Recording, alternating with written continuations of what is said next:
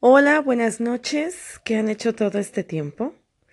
Yo extrañando grabarles otro episodio y por eso hoy les traigo otra historia de cuentacuentos de buenas noches.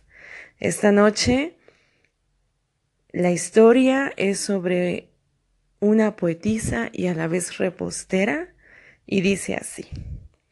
Había una vez una niñita llamada Anne Lins mejor conocida ahora como Cora, que vivía en una casa sobre un puente y sabía que había nacido para ser poetisa. Sin embargo, su familia no estaba de acuerdo.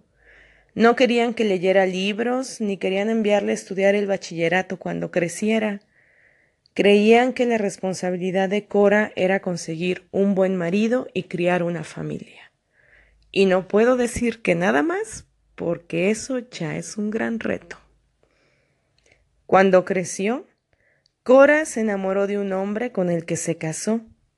Se mudó con él a la gran ciudad y tuvieron hijos. Algunos dicen que fueron cuatro, otros que fueron seis.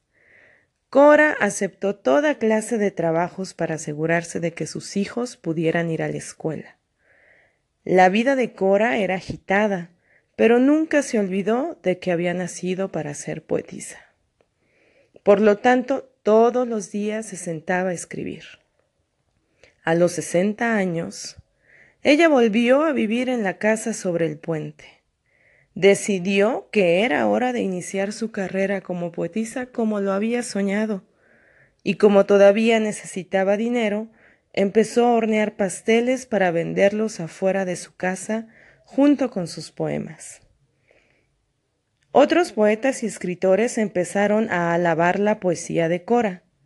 Ella ganó premios, medallas, y cuando cumplió 75 años, al fin publicó su primer libro.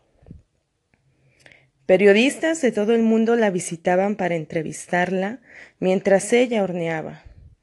Cuando se iban, ella regresaba a su escritorio y se ponía a escribir de nuevo, rodeada de los exquisitos aromas de tartas, galletas y pasteles. Mi debilidad.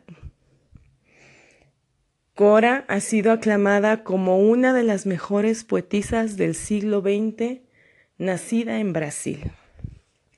Esta noche quiero compartirles que, si bien no conozco todo su trabajo, me ha llamado mucho la atención la forma en la que ella plasma su visión sobre la vida en esos poemas que escribió y en su literatura.